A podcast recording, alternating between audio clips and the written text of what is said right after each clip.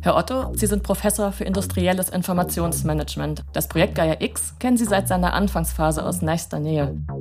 Ich glaube, innerhalb von zwei, drei Monaten gab es fast 500 Personen aus 300 Firmen, die irgendwie gesagt haben, ich will hier mitmachen und äh, ich fange schon mal an, so, ohne dass noch klar war, wie das gemeinsame Bild aussah. Wenn ich wachsen will, gehe ich nach Europa. Dann muss ich schon, ich überspitze, die spinnerten Ideen der Europäer über Datenselbstbestimmung und Datensouveränität irgendwie ernst nehmen, wenn ich hier erfolgreich sein will. Ist das eher so eine datenpolitisch motivierte Sache gewesen? Protestbewegung vielleicht sogar ein bisschen? Oder oder ist das auch für Unternehmen attraktiv? Haben wir eigentlich Kontrolle darüber als Gesellschaft, als Volkswirtschaft, was in den Algorithmen passiert und vor allen Dingen, wo die Daten tatsächlich gespeichert werden? Die Technik ist am Ende eine notwendige Bedingung für den Erfolg, aber auf keinen Fall die hinreichende. Und kümmern wir uns in genügendem Maße um die hinreichenden Bedingungen? Wahrscheinlich noch nicht. Zu wenig, zu langsam, zu spät. So bewerten zahlreiche KritikerInnen die Anstrengungen der europäischen Regierungen, den Umgang mit Daten aktiv zu gestalten. In der global vernetzten Welt müssen sich bisher ja nicht nur Bürgerinnen und Bürger, sondern auch Unternehmen auf Spielregeln einlassen, die oft Konzerne aus China und den USA vorgeben. Auf welchen Kanälen, zu welchen Zwecken und mit welchen Konsequenzen Daten entstehen, gehandelt und genutzt werden, das muss man dann einfach hinnehmen. In der EU versucht man nun, außereuropäischen Datenkonzernen Grenzen zu setzen. Es soll mehr Mitgestaltung geben, in einer Weise, die unser Selbstverständnis als Wertegemeinschaft widerspiegelt. Also nach europäischen Normen und Regeln. Gleichzeitig wollen wir profitieren von den neuen Chancen, die eine gut gemachte Digitalisierung bieten könnte.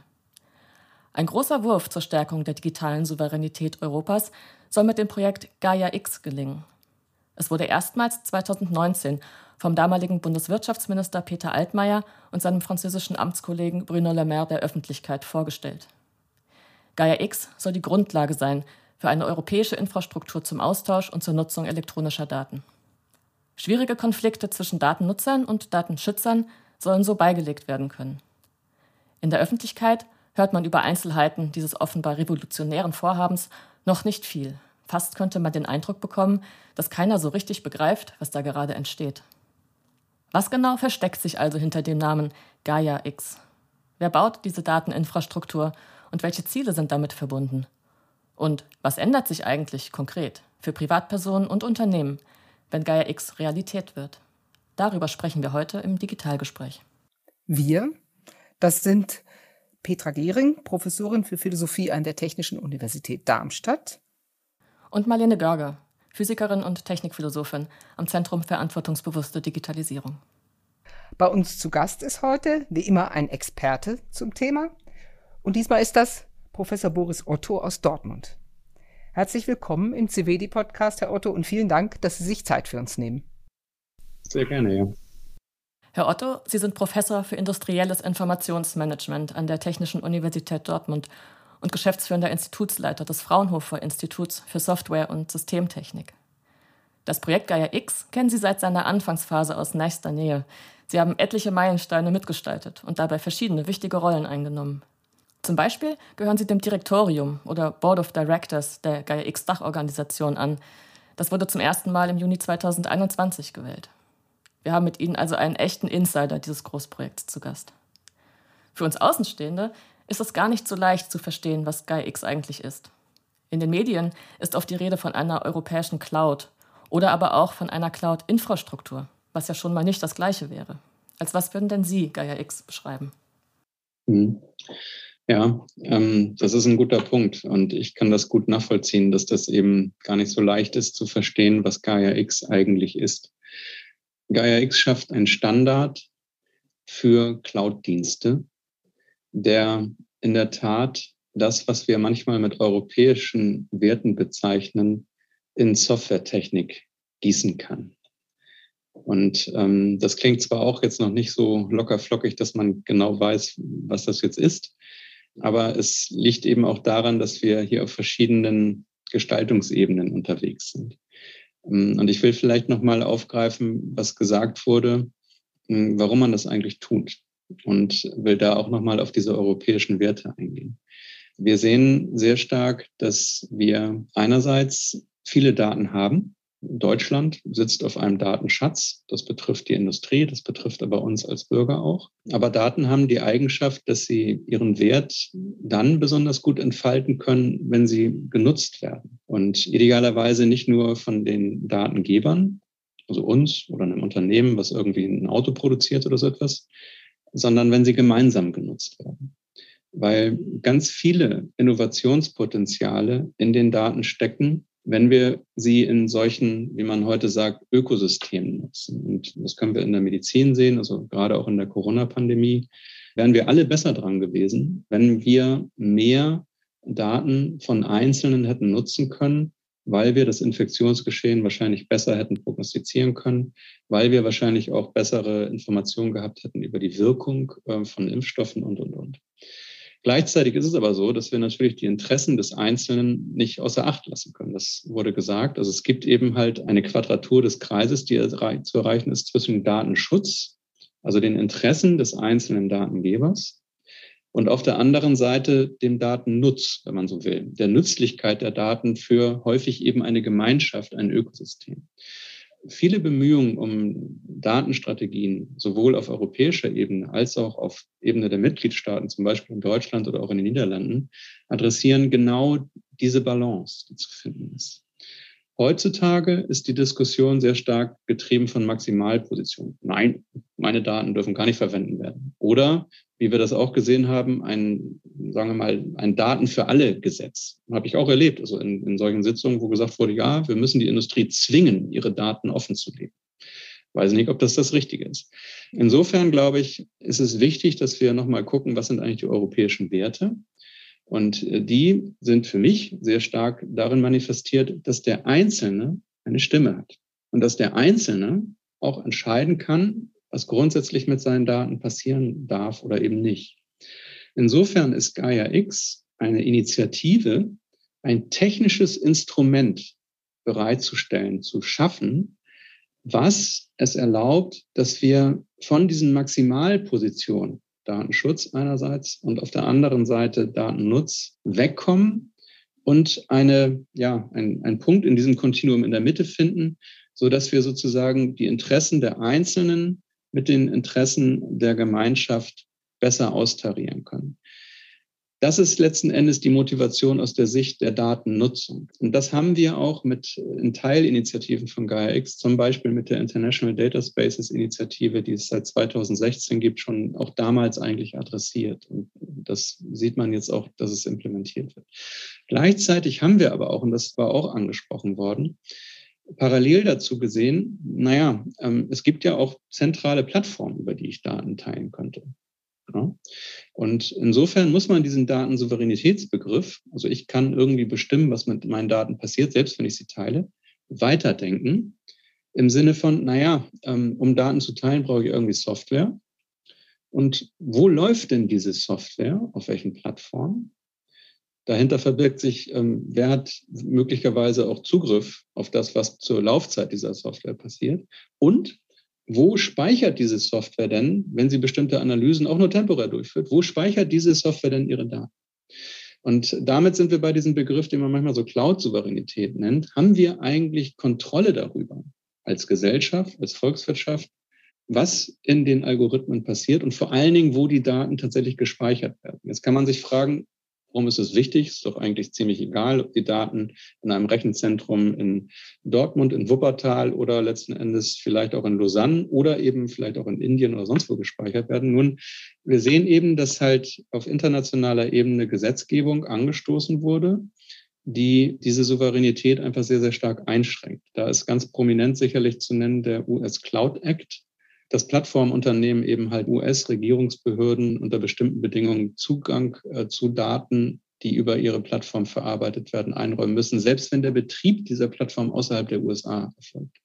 Und dann ist es eben mit unserer Souveränität nicht weit her. Also jetzt zurück zur Frage. Gaia X definiert zuallererst eine Softwarearchitektur, die diese Probleme behebt und quasi uns selbstbestimmt in Europa aber auch darüber hinaus agieren lässt, wenn es um Daten geht. Gaia X ist eben nicht sowas wie Dropbox oder so, wo ich meine Daten hinmigrieren kann, sondern ich brauche Unternehmen, Cloud-Anbieter, die diese Softwarearchitektur umsetzen und dann ihrerseits ihren Kunden diese Standards und Technologien anbieten. Insofern muss man eben unterscheiden zwischen der Gaia X-Initiative oder auch dieser Association, die diesen Standard setzt, und dann auf der anderen Seite Cloud-Anbieter, die diesen Standard aufgreifen, weil sie ihren Kunden was Gutes tun wollen und sich deshalb auch vom Markt differenzieren können und quasi Gaia X-Konzepte in ihre Lösung einbauen. Habe ich richtig verstanden, dass es dann im Grunde ein Projekt ist, das Regeln setzt und Anreize damit verbindet, gemäß diesen Regeln neue europäische Infrastrukturen zu bauen, zu gestalten, anzubieten, sodass dann doch sowas wie ein virtueller Datenkontinent entsteht sozusagen.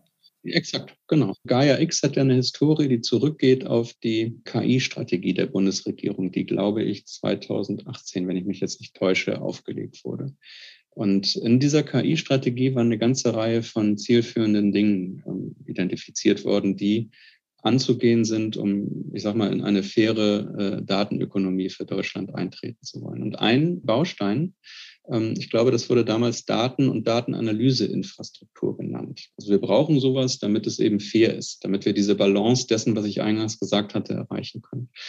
Und das stand dann mal so da drin. Und dann haben sich natürlich alle gefragt, naja, so, was ist denn das jetzt eigentlich genau, so eine Datenanalyse und Dateninfrastruktur?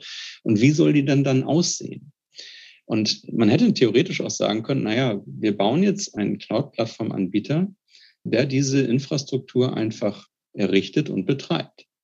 In Volkswirtschaften, in Gesellschaften haben wir ja auch haufenweise andere Infrastrukturen, die wir brauchen. Also ob das das Autobahnnetz ist, das Schienennetz und so weiter. Also es gibt da eine Reihe von Infrastrukturen, die einfach da sind, die wir brauchen, auf der dann das Leben abläuft und Geschäftsmodelle sich ergeben. Und man hätte auch sagen können, na ja, für sowas wie ähm, die Dateninfrastruktur gibt es vielleicht die Autobahn GmbH sozusagen, die macht das und betreibt das. Man hat dann festgestellt, dass das wahrscheinlich wenig bringt, wenn wir das nur in Deutschland machen, sondern dass man das eben gleich in Europa braucht. Und dann war eben tatsächlich die Frage zu beantworten, naja, ähm, wie wollen wir es denn jetzt umsetzen? Und man hat aus mehreren Gründen aus meiner Sicht die richtige Entscheidung getroffen, dass man das nicht in einen zentralen Betrieb überführt und in eine zentrale Architektur, sondern dass die Architektur verteilt ist und dass letzten Endes halt aber auch kein, ich sag mal, kein Monolith im Sinne eines Geschäftsmodells und am Ende auch kein Monopolist geschaffen werden soll, sondern dass man eigentlich auf die, naja, die Idee von Europa baut, dass ganz viele Unternehmen, klein, groß, aus Deutschland, nicht aus Deutschland, diese Ideen dann aufgreifen und diese Regeln, so wie Sie gesagt haben, diesen Standard dann implementieren, sodass aus der Summe der Gaia X-konform Cloud-Angebote dann ähm, Datensouveränität, Cloud-Souveränität im europäischen Binnenmarkt erreicht wird. Das halte ich auch persönlich aus, wie gesagt, aus verschiedenen Gründen für richtig. Allerdings auf der anderen Seite, das ist ja häufig so im Leben, nichts hat nur Vorteile. Es ist sicherlich nicht die am wenigsten komplexe Architektur. Und der Prozess, um dahin zu kommen, ist sicherlich auch nicht der schnellste. Das muss uns bewusst sein.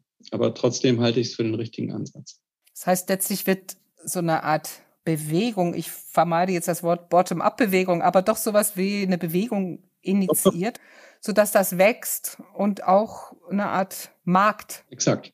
stimuliert wird. Richtig. Man kann diesen Begriff ruhig verwenden, finde ich, weil es tatsächlich unheimlich viel positive Resonanz gab. Sie hatten es angesprochen, 2019 ist das Gaia X das erste Mal, ich glaube, es war auf dem Digitalgipfel hier in Dortmund ja vorgestellt worden, als gemeinsame Initiative der deutschen und der französischen Regierung.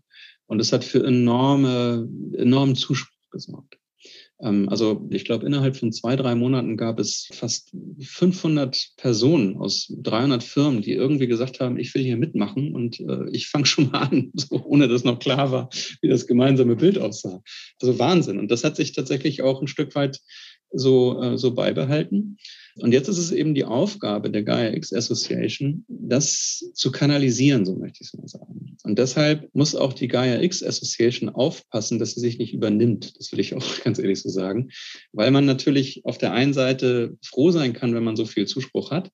Aber man kann sich auch leicht vorstellen, dass bei dieser Vielzahl an Interessenten und Mitwirkenden natürlicherweise ganz, ganz viele Partikularinteressen und auch letzten Endes Sichtweisen auf das Thema zusammenkommen. Und deshalb hat die Gaia X Association als die Dachorganisation dieser, dieser Bewegung sich eigentlich auf drei Punkte fokussiert. Das eine ist, wir müssen irgendwie gemeinsam dahin kommen, mal aufzuschreiben, wie das am Ende funktioniert. Also wir müssen eine Softwarearchitektur beschreiben und spezifizieren. Das macht Gaia X mit dem sogenannten Technical Architecture Dokument. Also da steht wirklich drin, so, so soll das dann funktionieren. Wir brauchen diese Federation Services, so heißt das, und so soll das ablaufen. Das ist Punkt eins. Das ist wichtig und gut, ähm, damit man überhaupt mal Konsens hat, wo die Reise hingeht. Aber das hilft jetzt auch den Softwareanbietern noch nicht weiter, weil sie es noch nicht, naja, es ist eben noch nichts, was man gleich nutzen kann. Deshalb ist das zweite Ergebnis, dass sich Gaia X darum kümmert und das teilweise auch selber macht, dass diese Dinge in Open Source Software implementiert werden. Das halte ich auch für genau richtig, weil Open Source, wie gesagt, für eine Infrastruktur eben von jedem nutzbar ist. Es ist nicht diskriminierend, weder in dem Endergebnis noch in dem Prozess. Also jeder kann sich einbringen und mitarbeiten. Und das erlaubt uns eben halt die Macht der vielen zu nutzen, weil wir eben hier gerade nicht wollen, dass es von einzelnen Großen oder einem Großen dominiert wird. Ähm, also zweitens Open Source ähm, Software Repositories. Drittens ist es nun mal aber so, wenn wir sagen, wir wollen das alles ganz toll verteilt haben und jeder kann mitmachen, dass ähm, der alte Spruch gilt, Vertrauen ist gut, aber Kontrolle ist irgendwie doch besser. Gerade wenn wir eben halt an den Umgang ja auch mit sensiblen Daten denken, denken Sie an das Gesundheitswesen. Also wir müssen uns darauf verlassen können, dass jemand, der sagt, er entspricht dem Gaia-X-Standard, dass er das auch wirklich tut. Und deshalb brauchen wir Verfahren der Konformitäts- und am Ende auch der Compliance-Prüfung. Und das ist das dritte Ergebnis. Und dieses Dreieck ist das, was die Gaia X Association als Zielbild hat was die Grundlage ist dann eben für Daten- und Cloud-Souveränität auf Basis von Gaia innerhalb des europäischen Binnenmarktes. Aber ich bin überzeugt davon, dass das, was wir hier machen, für ganz viele Akteure, sowohl Unternehmen wie aber auch Privatpersonen, auch außerhalb von Europa, sehr attraktiv ist. Woran würde man denn merken, dass es fertig ist, weil so richtig abgeschlossen klingt das jetzt ja, also es klingt jetzt nicht so, als wäre das jemals ganz abgeschlossen, weil es sich ja entwickelt und wächst und es kommen neue Player dazu. Ab wann kann man dann sagen, so jetzt ist es da, jetzt können wir damit was anfangen? Sagen wir mal so, es gibt schon erste prototypische Implementierungen. Es gibt jetzt auch erste Open Source Entwicklungen, die gerade laufen. Da muss man sagen, ja, das hatte ich ja eben selbst auch gesagt, es dauert leider ein bisschen länger und so weiter. Das liegt eben einerseits daran, dass man sich finden muss und auf der anderen Seite auch an ganz schnöden Dingen wie dem Vergaberecht. Wir haben gesagt, wir wollen jetzt mal so einen Nukleus an Open Source Komponenten eben halt auch fördern, dass sowas entwickelt wird. Und naja, da muss man sich eben dran halten, dass das eben auch in der Vergabe einem, einem transparenten Prozess folgt, der eben halt eine gewisse Zeit dauert. Woran merkt man, dass es fertig ist? Also am Ende merkt man es, dass sich dieses Repository füllt, sukzessive. Das wird auf GitHub sein und es wird auch in weiten Teilen nach den Regeln der Eclipse Foundation ablaufen, weil die Eclipse Foundation sich sehr gut damit auskennt, wie man solche Open Source Prozesse fair und transparent organisiert. Und die Eclipse Foundation selber auch ihren Hauptsitz mittlerweile in Europa. Das passt also ganz gut. Also wenn ich jetzt quasi Softwareanbieter bin, Cloud-Diensteanbieter, dann kann ich da mitmachen und ich sehe, wie sich dieses Repository füllt und kann das einfach sukzessive mehr nutzen von diesen Diensten, die da spezifiziert und eben auch implementiert sind. Das ist das eine. Wenn ich Anwender bin, dann kann ich es daran sehen, dass Cloud-Anbieter, die ich nutze, eine Zertifizierung von Gaia bekommen haben. Also, aha, dieser Dienst ist Gaia X zertifiziert. Das heißt, er geht eben entsprechend souverän mit deinen Daten um, beziehungsweise du kannst als Datengeber Datensouveränität ausüben. Und äh, es wird zum Beispiel dann auch vermittelt, ähm, wo die Daten gehalten werden, beziehungsweise dass ich eben zum Beispiel auch, sagen wir mal, einfach meine Daten migrieren kann zu einem anderen Cloud-Anbieter. Also als Anwender sehe ich es am Ende tatsächlich über diese, diese Labels, wie wir das nennen. Und am Ende ist es so, wenn wir so Haushaltsgeräte haben, sagen wir mal eine Stehlampe oder sowas, nicht? dann habe ich ja da unten auch äh, unter dem Fuß meistens dieses CE-Label. Jetzt kann man sich sagen, ah, brauche ich das, Lampe leuchtet ja irgendwie. Aber ich habe am Ende schon irgendwo äh, Vertrauen darin und kann mich darauf verlassen, dass wenn dieses CE-Label drauf ist, wahrscheinlich ich meine Lampe anlassen kann, wenn ich mit dem Hund rausgehe und äh, mein Haus dann nicht abfackelt. Wenn ich das Label nicht habe, weiß man nicht. Ne? Also im Prinzip ist das, äh, dieser Vertrauensausweis, der Vertrauensanker wird sich eben in diesen Labels dann äußern. Sie haben gerade gesagt, es gab eine enorme Resonanz schon ja. auf die Idee. Und äh, ganz viele haben gesagt, interessiert uns, wollen wir mitmachen. Mhm. Ist das eher so eine datenpolitisch motivierte Sache gewesen, dass man mhm. einfach sagt, wir wollen diese Abhängigkeiten nicht, so eine Art zivilgesellschaftliche Stimmung und eine Datenprotestbewegung vielleicht sogar ein bisschen? Oder ist das auch für Unternehmen attraktiv? Also gibt es da auch Marktchancen? Das ist eben das, was für mich als, als Forscher das einfach auch spannend macht ich als Wirtschaftsinformatiker gucke gern so in Architekturen auf die Welt. Und man hat eben verschiedene Architekturebenen, die es einem erlauben, so ein komplexes Phänomen in seine Einzelteile so ein bisschen halt zu zerschneiden. Und wir haben sehr viel offene Fragen im Bereich der, der technischen Architektur. Das muss man so sagen die nicht unlösbar sind, aber die Technik entwickelt sich immer weiter, daraus ergeben sich neue Möglichkeiten und so weiter. Aber es gibt eben halt auch, sagen wir mal, eine betriebswirtschaftliche Ebene. Und Unternehmen haben verstanden, dass sie selber besser dran sind, wenn sie Daten teilen. Also wenn sie selber was geben, bekommen sie was zurück und sie profitieren davon. Deshalb ist dieser Begriff des Ökosystems schon auch letzten Endes aus der Biologie ja entlehnt, weil das System als solches ein gewisses Gleichgewicht erreicht haben muss. Aber es besteht eben halt aus ganz vielen Akteuren, die in sich eine gewisse Autonomie haben, die auch, wenn man in der Betriebswirtschaft unterwegs ist, äh, koopetitiv sind, also die arbeiten zusammen, sind aber gleichzeitig Konkurrenten. Und dieser Wandel, dass ich jetzt nicht mehr nur mich abschotte, sondern ich muss was geben, um was zu bekommen, das ist etwas, was sich schon jetzt auch durchsetzt. Deshalb gibt es sehr viel betriebswirtschaftliche Motivation. Und es gibt eben tatsächlich auch, und das war ja Ihr Punkt, auch gesellschaftspolitische ähm, Motivation. Weil am Ende muss man ja sagen, das klingt vielleicht etwas dramatisch, aber wir als Individuen werden in Bezug auf unsere Daten ein Stück weit ausgebeutet, weil wir haben überhaupt gar keine Kontrolle darüber, was mit unseren Daten passiert. Ich habe mal so einen kleinen Selbstversuch angestellt, weil ich es nicht glauben konnte, das ist schon drei Jahre her, dass die durchschnittliche Zahl an Apps auf einem deutschen Smartphone äh, 93 betrug. Ich habe gedacht, das ist viel zu viel. Habe mein eigenes Telefon dann angeschaut und gesagt, ja, da habe ich so zehn Gruppen und da sind im Schnitt zehn Apps drin, das, das kommt irgendwie hin. Und dann habe ich mal geschaut, ähm, nur für die Domäne Mobilität habe ich ähm, 35 Apps. Das war zugegebenermaßen vor Corona, wo man noch mehr unterwegs war, aber ich habe die immer noch. Und man fragt sich, warum brauche ich 35 Apps, um irgendwie von A nach B zu fahren? Naja, es sind halt diverse ÖPNV-Anbieter. Es ist natürlich Google Maps, es ist der DB Navigator, es sind die Apps von Fluggesellschaften, es sind die Apps von Hotelketten, dann noch für den Leisure-Bereich, Komoot und so weiter. Und dann habe ich mal geguckt, was diese Apps für Daten von mir eigentlich ähm, erfassen. Und das ist interessant. Ich habe mal so eine Excel-Tabelle angelegt, wo ich dann quasi in die Zeilen die ganzen Apps geschrieben habe und in die Spalten mal so geguckt habe, welche Daten das denn eigentlich sind. Das ist der Standort. Da habe ich gesagt, okay, das ist nachvollziehbar, weil ich ja von A nach B kommen. Aber es sind eben auch so Sachen wie Kalender, Kontakte, Face ID, und dann hatte ich so schnell zwölf Spalten und habe das mal so eingetragen und festgestellt, über das meiste war ich mir nicht bewusst. Ich kann mir dessen bewusst sein, aber niemand tut es. Dann habe ich noch geguckt, was passiert eigentlich serverseitig damit? Also was machen diese Apps dann serverseitig mit den Daten, die sie da eigentlich sammeln? Und da ist man dann schnell in dem Wust der AGBs, die wir auch alle natürlich ganz dezidiert lesen. Und habe am Ende natürlich festgestellt, naja, also ich habe keinen Überblick und ich würde mal jetzt sagen, dass den meisten anderen Leuten es auch so geht. Und jetzt könnte man dann immer, naja, es sind ja nur deine einzelnen Daten. Der Wert kommt ja davon, dass eben viele Daten aggregiert werden. Ja gut, aber wenn der Einzelne gar keine Stimme hat, dann ist es natürlich irgendwo ein, ein Totschlagargument. Und deshalb, lange Rede, kurzer Sinn, es gibt ja Dinge wie, wie Data Trusts oder vertrauenswürdige Datentreuhändermodelle. Und das halte ich persönlich für eine richtige Idee, weil wir eben halt nicht in die Falle tappen sollten, zu sagen, unsere Daten eines einzelnen Datengebers haben keinen Wert. Das ist einfach nicht richtig. Wenn man eine ganz einfache Rechnung macht und die Marktkapitalisierung von Facebook mal zugrunde nimmt und sich dann anschaut, wie viele User Facebook hat, dann stellt man fest, dass jeder einzelne User einen Wertbeitrag zu der Marktkapitalisierung von je nachdem so zwischen 200 und 300 US-Dollar ist. Eigentlich müsste ich hingehen im Sinne eines Homo economicus und sagen, das, was ich von Facebook bekomme, ist es mir das wert. Macht aber keinen. Überhaupt diese Transparenz zu haben, welchen Anteil man an Wertschöpfung hat, indem man seine Daten gibt. Und dann wirklich eine rationale Entscheidung zu treffen.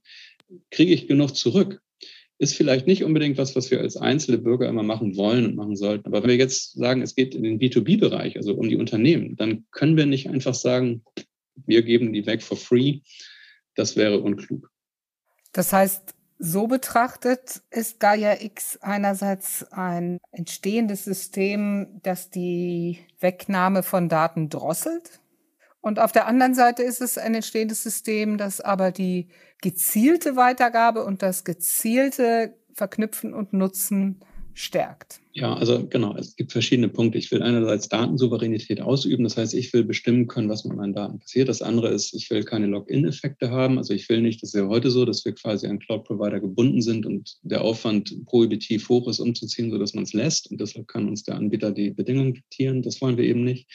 Also das sind die treibenden Kräfte. Für mich ist es halt so, dass in Bezug auf die Daten, also wenn wir nur auf diese Datenebene schauen, jetzt nicht auf die Infrastrukturebene, wo die Daten gespeichert werden, in Bezug auf die Datennutzungsebene fehlt uns in einer Datenökonomie, von der ja auch geredet wird, eigentlich etwas, was wir in der dinglichen Welt schon lange haben, nämlich allgemeine Geschäftsbedingungen. Die Terms and Conditions der Datenökonomie, die sind irgendwie nicht klar. Nicht? Wir müssen überhaupt in der Lage sein, artikulieren zu können, welche Bedingungen an die Datennutzung geknüpft sind, wenn ich sie teile. Und das haben wir überhaupt nicht. Und ähm, es wird von den großen, sagen wir mal, Datensammlern gesagt, ja, so hier, unterschreib mal da und so, und dann wird das alles gut. Ich als Datengeber, und wenn ich jetzt ein Unternehmen bin, will das definieren können. Du darfst meine Daten nur für den Zeitraum X benutzen, für die nächsten zwei Wochen. Du darfst die Daten nicht historisieren. Das heißt, du darfst immer nur das letzte Update benutzen. Du darfst die Daten nicht weiterleiten oder du darfst sie weiterleiten, aber nur, wenn du mich informierst oder wenn du mir eine Kompensation zahlst oder so. Also solche Dinge, eigentlich sehr banale Sachen, müssen wir überhaupt erstmal artikulieren können. Und zwar in einer Form, dass sie einen Softwarealgorithmus versteht. Und das ist das, was die IDS-Initiative, die eben halt Teil von GaiaX ist, schon lange gemacht hat und was auch gut funktioniert. Und das schafft Vertrauen. Ich, aha, ich sende meine Daten nicht einfach nur in so ein Off, wo ich nie wieder was von höre, sondern ich habe quasi einen Eingangsstempel. Aha, mein Geschäftspartner hat meine Daten inklusive dieser Nutzungsbedingungen richtig empfangen. Das heißt, wenn er jetzt sie missbraucht, habe ich eigentlich auch einen Beleg, vielleicht sogar mal vor Gericht, zu sagen, hey, der hat das eigentlich besser wissen müssen, weil ich habe hier einen vertrauenswürdigen Beleg, dass er die Nutzungsbedingungen richtig empfangen kann, so wie so ein Einschreiben mit Rückantwort oder wie das heißt. Diese Dinge sind meines Erachtens wichtig, weil nur dann die Bereitschaft auch erhöht wird, überhaupt die Daten zu teilen, weil sonst sagt jeder, na, also vielleicht lieber doch nicht. Wie ist denn das? Sie haben jetzt ja Facebook auch beziehungsweise Meta schon mal ins Spiel gebracht und ähm, mhm. so ein bisschen als Gegenstück zu dem, was bei Gaia X passiert. Aber wenn ich ähm, Gaia X richtig verstehe, ist das ja erstens nicht so gemeint. Also es soll jetzt nicht irgendwie sein, man ist entweder bei Gaia X oder bei Facebook oder bei Google. Und dann, wenn man mal schaut, welche Unternehmen auch beteiligt sind, sind ja auch solche ähm, großen Konzerne unter Umständen dabei. Wie funktioniert denn das? Kriegt man irgendwann Facebook mit Gaia X-Zertifikat? Ja, das wäre vielleicht äh, tatsächlich ein Fernziel. Aber ich, ähm, der Punkt ist natürlich ähm, sehr kontrovers diskutiert worden. Das ist auch, glaube ich, kein Geheimnis, war auch bei der Gründung der Gaia X Association und auch im Verlaufe der Arbeiten immer wieder ein Thema. Verratet ihr nicht eure Ziele? Ich will es mal bewusst überspitzt formulieren, wenn ihr jetzt Microsoft und Amazon Web Services und Huawei mitmachen lasst.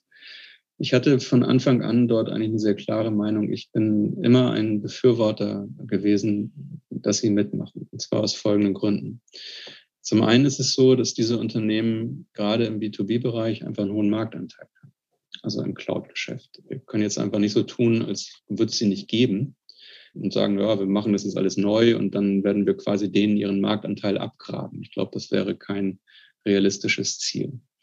Zum Zweiten machen sie gute Softwaretechnik. Also sie haben einfach unheimlich viel Ahnung von diesen Dingen. Und zum Dritten, glaube ich, kann man von niemandem erwarten, einen Standard zu nutzen, bei dem man ihm das Mitwirken verwehrt. Und ich persönlich bin ein Verfechter davon, dass man klar trennt zwischen der Arbeit zur Definition des Standards, wo ich viel Expertise und Interessensgruppen gerne involvieren würde, weil dann der Standard besser wird, und auf der anderen Seite der Umsetzung beziehungsweise auch der Förderung der Implementierung von solchen Angeboten. Bei der Umsetzung ist es so, dass die EU und die Mitgliedstaaten schon auch signifikante Mittel, die aus Steuergeldern kommen, einsetzen, um Gaia X Standards in die Implementierung zu bringen. Und da wäre ich schon auch der Meinung, das soll jetzt bitte schon europäischen Unternehmen, insbesondere kleineren und Edge Cloud Anbietern im weitesten Sinne vorbehalten sein. Ich bin jetzt kein Experte in den Zuwendungsrecht, aber da würde ich schon sagen, das müsste jetzt eigentlich den europäischen Firmen dienen. Auf der anderen Seite, wie gesagt, sollte man bei der Standardisierung dann eben die nicht-europäischen Unternehmen einbeziehen. Denn am Ende ist es ja so, wenn diese Unternehmen den Standard implementieren, aus Nutzersicht, ist ja das Ziel erreicht. Nicht? Ich habe dann eben einen Ausweis, dass ich halt bei Microsoft und AWS Gaia X konform meine Daten teilen kann. Und das wird passieren. Denn äh, das will ich auch sagen, diese Unternehmen sind nicht mit ihren Marketing-Kollegen äh, äh, und Kolleginnen bei Gaia X dabei, sondern mit ihren führenden Architekten. Und sie meinen das auch ernst. Und zwar aus meinem Dafürhalt ist meine persönliche Meinung, weil sie gesehen haben, naja, wenn ich mir Cloud-Wachstumsmärkte angucke und ich bin ein US-Unternehmen, dann sehe ich auf meinem Heimatmarkt ziemlich hohe Cloud-Nutzungsraten. Das heißt, da ist absehbar, wann der Markt gesättigt ist. Ich habe in China gar keinen Marktzugang und ich sehe, dass in Europa die Cloud-Nutzungsraten noch relativ niedrig sind. Also wenn ich wachsen will, gehe ich nach Europa. Und dann muss ich schon, ich überspitze, die spinnerten Ideen der Europäer über äh, Datenselbstbestimmung und Datensouveränität irgendwie ernst nehmen, wenn ich hier erfolgreich sein will. Und das Gleiche gilt für chinesische Anbieter im Übrigen auch, nur andersrum. Das heißt, wir haben mit unseren, weiß es gar nicht, 450, 500 Millionen Bürgern und unserem EU-Binnenmarkt einfach ein Fund in der Hand. Und wir müssen sagen, klar, du bist gern eingeladen, hier mitzumachen. Ähm, aber wenn du bestimmte Nachweise zur Datensouveränität in Form dieser Labels haben willst, musst du dich eben halt diesen Standards auch unterwerfen. Und damit ist, wie gesagt, aus der Anwendersicht, glaube ich, viel erreicht. Ist das jetzt etwas, was quasi Möglichkeiten bietet für die Softwareanbieterindustrie? Das ist ja auch die zweite Medaille. Und da glaube ich, verrät man auch kein Geheimnis, wenn es in Europa unterschiedliche Ansichten darüber gibt, über Grundsätze, was man hier tun sollte. Auch da bin ich der Ansicht, Protektionismus ist, glaube ich, nicht gut, sondern man sollte dann eben halt schon auch schauen, dass man seine eigene Cloud-Anbieterindustrie halt stärkt. Äh, es gibt ja auf europäischer Ebene dieses Format des sogenannten Important Project of Common European Interest, was gerade in Planung ist, was eine Infrastrukturmaßnahme ist. Da wäre ich dann schon dafür, wie eingangs schon gesagt, ähm, dass diese Gelder vorwiegend europäischen Unternehmen zur Verfügung gestellt werden, weil man damit dann eben den eigenen Anbietermarkt stärkt. Nochmal Stichwort Europa. Sie haben eben erzählt, dass es schon ein Stück weit auch in Deutschland früh diese Diskussion gab und dass dann dieses deutsch-französische mhm. binationale Projekt begonnen hat. Ja. Ist das inzwischen schon ein europäisches Projekt geworden? Merken Sie das auch so im Doing, dass tatsächlich äh, alle europäischen Länder sich da jetzt engagieren oder ist es doch so, dass die beiden Kernnationen Deutschland und Frankreich da den Hut aufhaben und das im Grunde so ein bisschen der Motor des Ganzen bleibt? Nee, also ich glaube, es ist immer gut, wenn man irgendwie mit einem Kern irgendwie beginnt, aus einer völlig amorphen Ursuppe sozusagen etwas finden soll. Das ist dann immer so ein bisschen schwierig. Ich glaube, deshalb war es auch richtig, dass man da mal einen Vorschlag gemacht hat und aber auch von Anfang an ja gesagt hat, das ist offen für alle, die mitmachen wollen. Und das ist auch so. In Gaia X gibt es eben diese Association, die in Brüssel firmiert als äh, gemeinnützige Einrichtung. Aber es gibt in fast allen Mitgliedstaaten schon sogenannte Hubs, die also quasi dann auf der Mitgliedstaatenebene Anlaufstellen bilden. Einerseits, um eben naja, auch Fragen beantworten zu können, was ist eigentlich Gaia und was habe ich davon und was kann ich davon nutzen. Aber auf der anderen Seite eben auch in die umgekehrte Richtung Anforderungen, Ideen, ähm, Dinge, die sich bewährt haben, wiederum auch aufzugreifen in die Entwicklung. Und wie gesagt, ich habe jetzt die letzte Zahl nicht im Kopf, aber ich würde mal sagen, mehr als die Hälfte deutlich der Mitgliedstaaten haben schon so einen Gaia Hub. Also wir haben auch im Board of Directors äh, mittlerweile sehr viele Vertreter aus Italien beispielsweise, aus den Niederlanden, aus Finnland, aus Belgien, aus Luxemburg. Also das ist wirklich international und das ist auch für mich persönlich naja, toll zu sehen, wie man so eine europäische Entwicklung dann auch äh, gemeinsam vorantreiben kann. Wie gesagt, wir sind in Europa nicht, nicht mehr die schnellsten, aber ähm, das führt eben dazu, dass wirklich sämtliche Eventualitäten, Meinungen, Concerns alle schon mal irgendwie auf den Tisch waren. Und das hat ja auch Vorteile für langfristigen Erfolg, so möchte ich es mal sagen. Aber es vielleicht, um das auch noch zu erwähnen, ich glaube, auch dessen müssen wir uns bewusst sein. Und das ist natürlich auch zäh und es ist auch ganz offen gestanden teilweise frustrierend, dass wir dann manchmal einfach lange brauchen.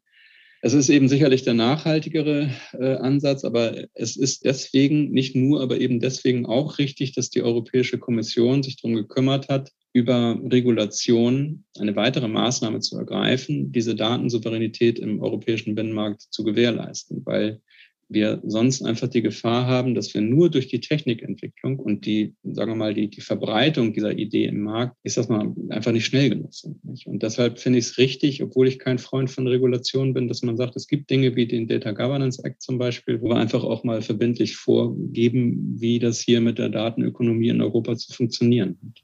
Das heißt dann aber schon, also auch wenn jetzt Gaia X von Unternehmen entwickelt wird und auch sozusagen das Implementieren der Standards mhm. von Unternehmen garantiert wird, gibt es doch außenstehende, politisch gesetzte Kriterien, die dabei zu erfüllen sind. Man könnte ja auf den fiesen Gedanken kommen, da geben sich jetzt Unternehmen selbst ein Zertifikat. Also so ist es nicht.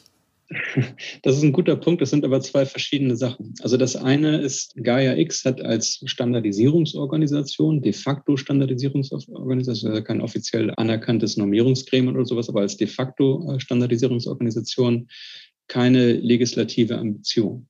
Das ist ganz wichtig. Das ist mir persönlich auch ganz wichtig. Also wir sind jetzt nicht da und sagen, so bitte ist das Gesetz jetzt äh, zu, zu verfassen. Das wäre ja völlig, völlig widersinnig und auch entgegen jeglicher Governance in der, in der EU und auch, sagen wir mal, entgegen jeglicher Rechtsstaatlichkeit. Was aber Gaia X als Association sich vorgenommen hat, ist, dass man das, was an Regulation von den entsprechenden Gesetzgebungsgremien und Verfahren gegeben wird, also zum Beispiel das Europäische Parlament, dass wir das eben in Technik übersetzen können. Also, weil ansonsten hat man eben auch das Problem, wenn wir nur an die Regulation gucken, dass man sagt, ja, ist ja nett geschrieben, aber es ist ein stumpfes Schwert. Ne? Also wir müssen es irgendwie auch umsetzen können, so dass man sich während der Laufzeit, während der Nutzung dieser Dienste darauf verlassen kann. Das ist das Ziel von GAIX. Und deshalb ist es auch ganz wichtig, weil manchmal außerhalb Europas wird so gedacht, hm, da haben jetzt irgendwie die Europäer, die bauen da jetzt Gaia und das implementiert ausschließlich den europäischen Datenstandard. Das ist nicht richtig. Ähm, man kann mit der Technologie auch den chinesischen Data Protection Act auch zum Beispiel umsetzen. Ne? Und deshalb ist das grundsätzlich etwas Neues, was weltweit eigentlich auf Interesse, auf Interesse stößt. Also das war diese Frage der legislativen Ambition. Das andere, was Sie angesprochen haben, ist natürlich auch richtig. Also gibt sich dann die Industrielabels, die Sie selber auch definiert und überwacht? Nein, das ist so, dass in einem ersten Schritt der Vertrauensanker die Association sein wird die aber wiederum ja letzten Endes halt ein demokratisches Gebilde ist. Also jeder hat eine Stimme und auch egal ob er groß, klein ist und so weiter, also jeder hat eine Stimme. Also die Community macht das für die Community, aber eben nicht in so einem kleinen Club, der irgendwie intransparent ist. Woran wir denken, ist, dass wir die Zertifizierung sehr stark dezentralisieren. Also dass man akkreditierte, akzeptierte Vertrauensanker nutzen kann, den TÜV zum Beispiel oder sowas, um zu sagen, aha, der TÜV hat bestätigt, das ist jetzt tatsächlich konform zu dem, was du behauptest und das gibt dann eben Vertrauensanker. Das ist auch, glaube ich, wichtig und das hat auch einen Vorteil, weil Eingangs hatten wir darüber gesprochen, wo die Plattformen herkommen. Und wir sehen eben, äh, sagen wir mal, eine Dominanz zurzeit von solchen Plattformmodellen, die monopolisierend wirken. Und ich glaube bei vielen der, der Plattformanbieter, dass sie das vielleicht ursprünglich gar nicht zum Ziel hatten. Aber es ist nun mal, diese selbstverstärkenden Netzwerkeffekte führen nun mal dazu, dass man eben solche monopolisierenden Wirkungen hat. Und das wollen wir nicht. Also wir wollen nicht den einen haben, der das bestimmt.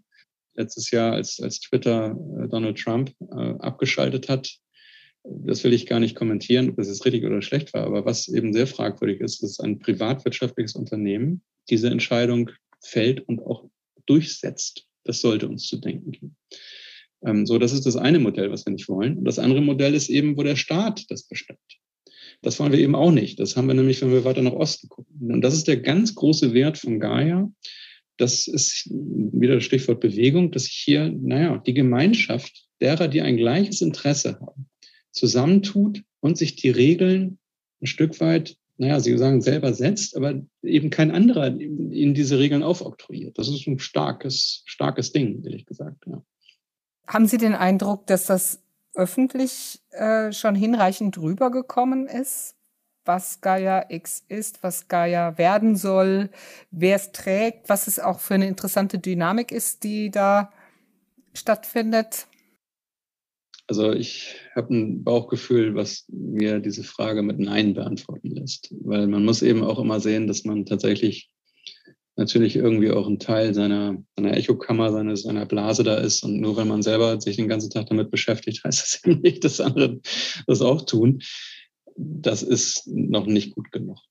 Also auch die Fragen, die wir vorhin hatten, woran sehe ich eigentlich, dass Gaia da ist und so weiter, da müssen wir noch viel mehr machen. Und es ist eben auch leider ein bisschen zumindest deutsche Eigenart, dass wir natürlich sehr hohe Technikaffinität haben und uns stundenlang darüber unterhalten können, ob es jetzt links oder rechts rum besser ist in der technischen Umsetzung. Aber sagen wir mal so, ich bin an der Technik wird es nicht scheitern. Die Technik ist am Ende eine notwendige Bedingung für den Erfolg, aber auf keinen Fall die hinreichende. Und kümmern wir uns in genügendem Maße um die hinreichenden Bedingungen? Wahrscheinlich noch nicht. Das muss man tatsächlich so sagen.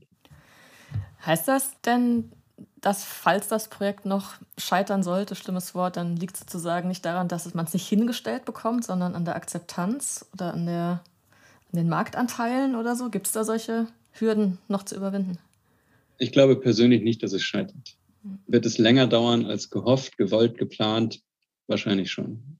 Aber ich glaube deswegen nicht daran, dass es scheitert, weil ich ähm, der Überzeugung bin, dass diese fundamentalen Interessen der Selbstbestimmung über die strategisch und ökonomisch relevanteste Ressource der Zukunft, dass man das nicht einfach ähm, in einem Laissez-faire-Prinzip sich einfach so ergeben lässt. Das, das kann kein Unternehmen. Dann, dann hätten sie eine wirklich schlechte Geschäftsführung, wenn man das täte.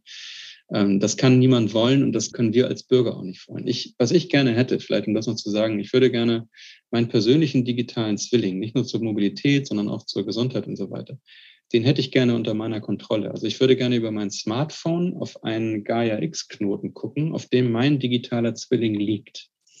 Und dann kann ich da ein bisschen durchbrowsen. Das wird mir schon Spaß machen, weil es das ja heute nicht gibt. Ne? Man hat das irgendwie verteilt oder jeder macht das irgendwie mit seinen Cloud-Diensten. Wenn wir ehrlich sind, so gerade so Gesundheitsakte oder Patientenakte und so weiter, alles total disparat. Das hätte ich gerne äh, in einer sauberen, für mich zugänglichen Gaia-X-Knoten und würde dann Unternehmen, zum Beispiel die Arztpraxis, Fluggesellschaft, wo ich irgendwie ein Kundenbindungsprogramm Teilnehmer bin, den würde ich dann Rechte einräumen, meine Daten zu nutzen, aber eben unter meinen Bedingungen. Sagen hier, äh, liebe Fluggesellschaft, kannst meine Kreditkarteninformationen haben, solange ich noch den Vielfliegerstatus habe zum Beispiel. Das ist eine, eine Vision, wo wir noch ein bisschen Zeit wahrscheinlich brauchen werden, bis wir da sind. Aber das ist tatsächlich, ja, wie gesagt, meine, mein Zielbild der Datensouveränität, dass wir in zehn Jahren nicht mehr darüber reden, weil es überall implementiert ist. Was lässt mich hoffen, dass das so kommt? Wir sehen eben im digitalen Raum eine wirklich sehr, sehr stark ansteigende Verbreitung von Cloud-Plattformen.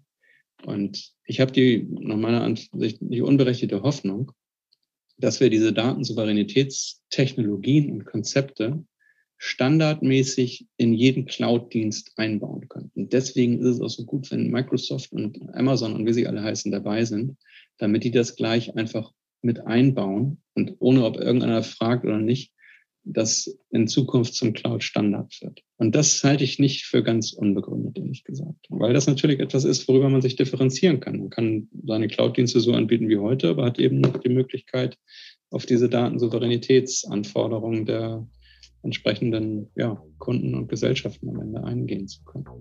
Ähm, gucken wir mal, ob das so kommt. Und damit ist dieses Digitalgespräch zu Ende. Wir bedanken uns bei Boris Otto von der Technischen Uni Dortmund und dem Fraunhofer ISST für das spannende Gespräch zu diesem interessanten Thema. Viele Grüße nach Dortmund. Dieses Mal bedanke ich mich auch bei meinem Kollegen Christian Persson für die hilfreiche Unterstützung bei der Recherche und Vorbereitung. Und wie immer, vielen Dank an Sie, liebe Zuhörerinnen und Zuhörer, für Ihr Interesse und Ihre Aufmerksamkeit. Das Digitalgespräch geht jetzt in einen neuen Rhythmus. Die neuen Folgen kommen nicht mehr alle 14 Tage, sondern alle drei Wochen. Wenn Sie mögen, hören wir uns also am 1. März wieder zur nächsten Folge des Digitalgesprächs, dem Podcast von CBD, dem Zentrum Verantwortungsbewusste Digitalisierung.